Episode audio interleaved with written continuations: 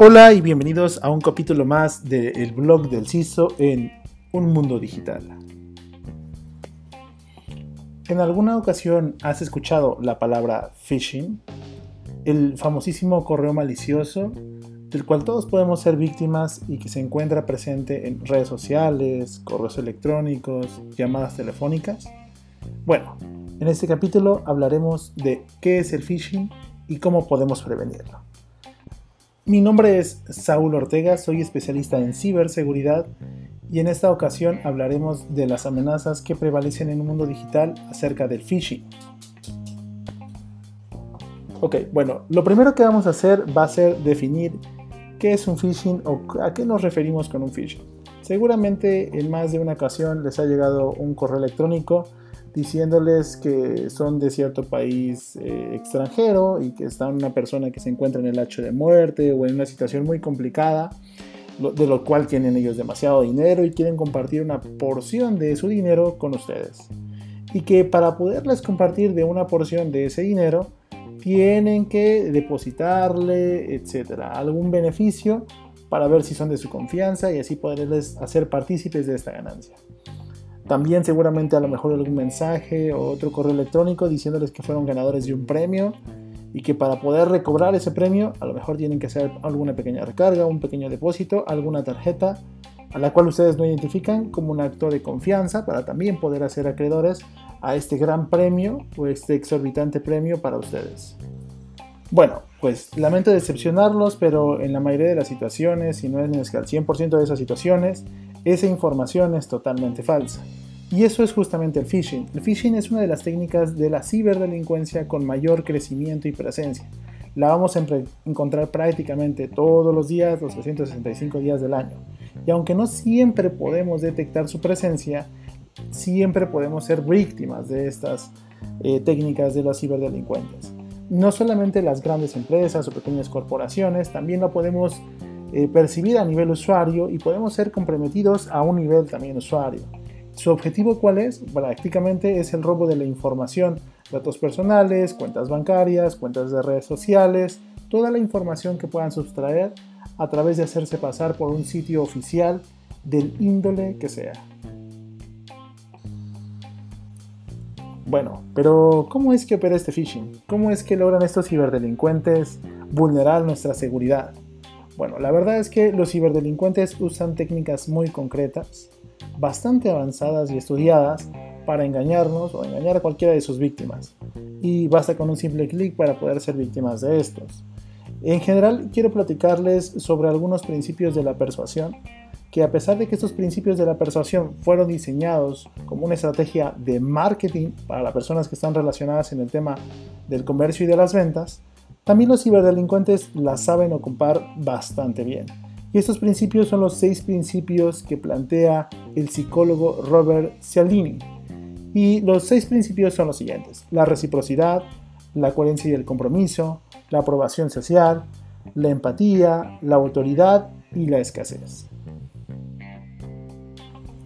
Bien, ¿y cómo se ven esos seis principios o el uso de esos seis principios por parte de los ciberdelincuentes aplicados al phishing?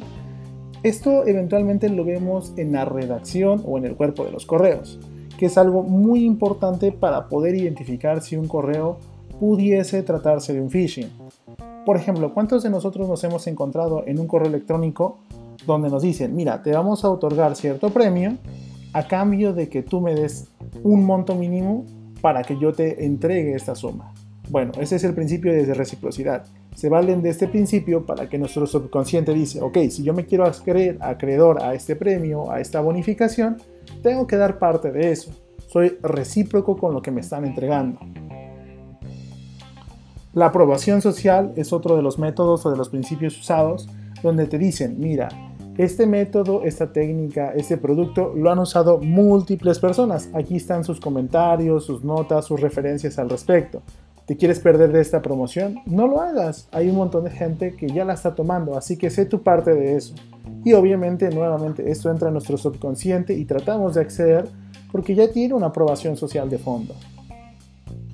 Y bueno, uno de los que podemos encontrar más frecuentemente es el principio de escasez donde eventualmente esto se usa a través de promociones. Nos dicen, ah, ok, buenísimo, mira, si quieres ser parte de esto, este producto está por agotarse, es una última hora, en los últimos días, hasta agotar existencias, últimas unidades, así que accede a este link para ser partícipe de esta promoción antes de que se agote porque se está escaseando dentro del mercado. Y como nosotros no queremos perdernos esa información tan valiosa, ese producto tan valioso, tratamos de acceder a esta información y bueno, normalmente somos también víctimas de phishing por esas características. En general, los ciberdelincuentes usan cualquiera de estos seis principios o otros tantos más que existen como técnicas psicológicas y lo que hacen es enviarnos correos maliciosos los cuales ellos previamente han mapeado de forma general o hay phishing que es dirigido específicamente para nosotros o para una persona que nosotros podemos también identificar y lo que hacen es entregarle un link un link a través de un correo o una página o un archivo que se va a encontrar en el cuerpo de un correo y eventualmente esto nos va a vulnerar de cierta forma, entregándonos un sitio falso donde nos va a pedir ingresar nuestros datos y estos datos van a ser sustraídos y robados de nuestra información o nos van a entregar un documento, el cual eventualmente este documento dentro de este cuerpo de este documento vamos a encontrar malware. Y por eso es obviamente tenemos que tener cuidado cuando nosotros accedemos a estos links, descargamos estos archivos o simplemente abrimos el correo del cual desconfiamos que puede ser malicioso. Algunos de los lugares más comunes, aunque no lo creas, para encontrar phishing son las redes sociales, Facebook, Twitter, Instagram, eh, WhatsApp, los grupos de WhatsApp eh, y obvio los correos electrónicos. Aunque tampoco se quedan fuera las llamadas eh, por teléfono, los mensajes de texto, aunque sí en una menor manera. Y aunque usted no lo crea, según estimaciones, cerca del 60% de los usuarios han sido víctimas de alguna de estas técnicas de phishing.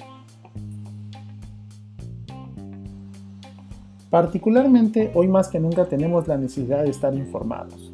Y tenemos que estar informados, conectados por estas brechas digitales que se están uniendo a través de la pandemia que está ocurriendo, ¿cierto? El COVID-19. Y obviamente está abierto las posibilidades para que los ciberdelincuentes también hagan de las suyas. Eh, una de estas características que se está presentando es que en este momento todos nos encontramos deseosos de saber qué está sucediendo respecto a las noticias del COVID. Algunos remedios, algunas eh, vacunas que se están desarrollando, algunos fármacos que a lo mejor están dando resultados y obviamente los ciberdelincuentes sabiendo esa gran necesidad de información porque nosotros necesitamos de esta información se están valiendo para enviar correos maliciosos con datos no necesariamente reales, aunque estos pudiesen serlo, para que nosotros nuevamente accedamos a estos sitios eh, por los principios antes explicados, a través de esta psicología y accedamos y demos nuestros datos sin saber que se encontramos o nos encontramos ante la presencia de un sitio malicioso. Pero bueno, pero ¿cómo podemos protegernos ante una situación de este tipo? Bueno, la realidad es que hay varias formas, no es nada sencillo poderlo hacer. De hecho, una de las cosas que hacen más las organizaciones ante este tipo de situación es campañas de concientización, eh, son flyers, son pósters, donde de alguna forma a las personas les hacen partícipe de que esto existe y que esto es algo muy real. Eh, a nivel personal, nosotros podemos hacer o tomar consideración de algunas cosas muy clave. La primera es validar de los correos electrónicos que sospechemos, ¿cierto? validar el link al cual están haciendo referencia. Normalmente si se trata de un banco, si se trata de un mercado, si se trata de una compra que estamos realizando por internet, ¿es necesario que entremos por este link? No, no necesariamente. De hecho, podemos acceder directamente a los sitios los cuales está originando este mensaje. Entonces, si un correo electrónico de mi banco, de una compra que acabo de realizar, me llega, yo sospecho de este, más vale que acceda directamente al sitio oficial y vea la información. Y yo podría validar si efectivamente se está tratando de un phishing o efectivamente me estaban mandando información acerca de algún proceso dentro de estas organizaciones. Otra buena herramienta que nos puede servir es validar el dominio del correo electrónico que nos está enviando como remitente ese correo. ¿Y esto por qué? Porque los ciberdelincuentes se valen de la dificultad que nosotros tenemos para identificar los pequeños detalles. De tal forma que si nosotros tenemos un banco van a hacerse pasar por un dominio muy similar al real.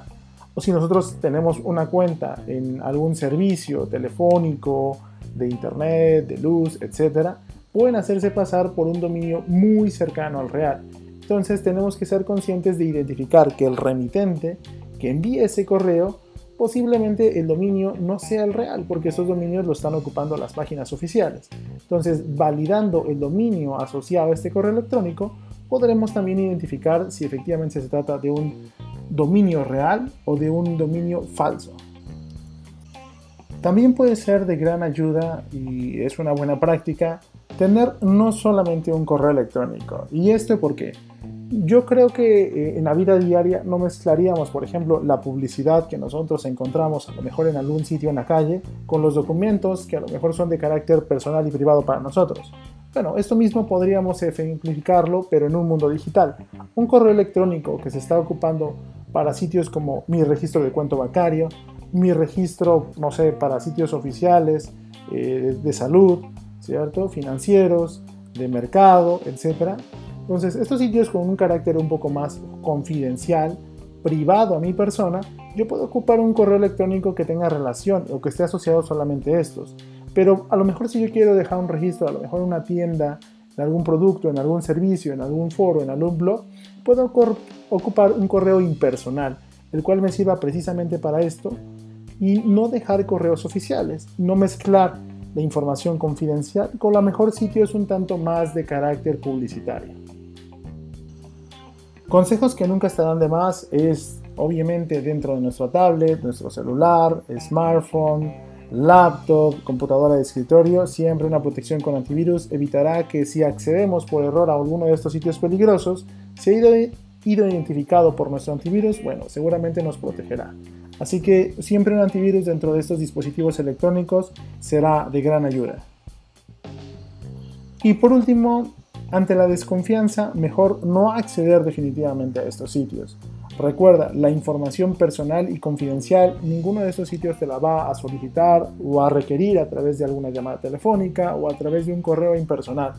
Ante la duda, mejor accede directamente a la organización que te está requiriendo esa información y verifica que efectivamente se te está haciendo ese requerimiento.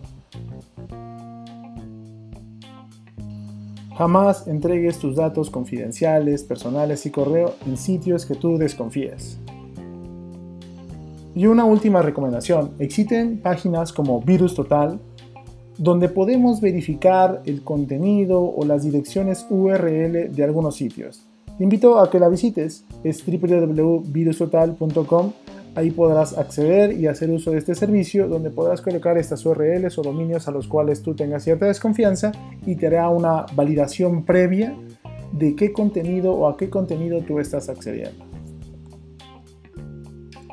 Espero que sean de utilidad estas recomendaciones en el día a día para entornos del mundo digital y así puedas estar más protegido y prevenido ante los ataques de phishing. Recuerda que los ataques de phishing los encontramos diario, las 24 horas, así que es mejor prevenir que lamentar. Mi nombre es Saúl Ortega y te espero en una próxima entrega.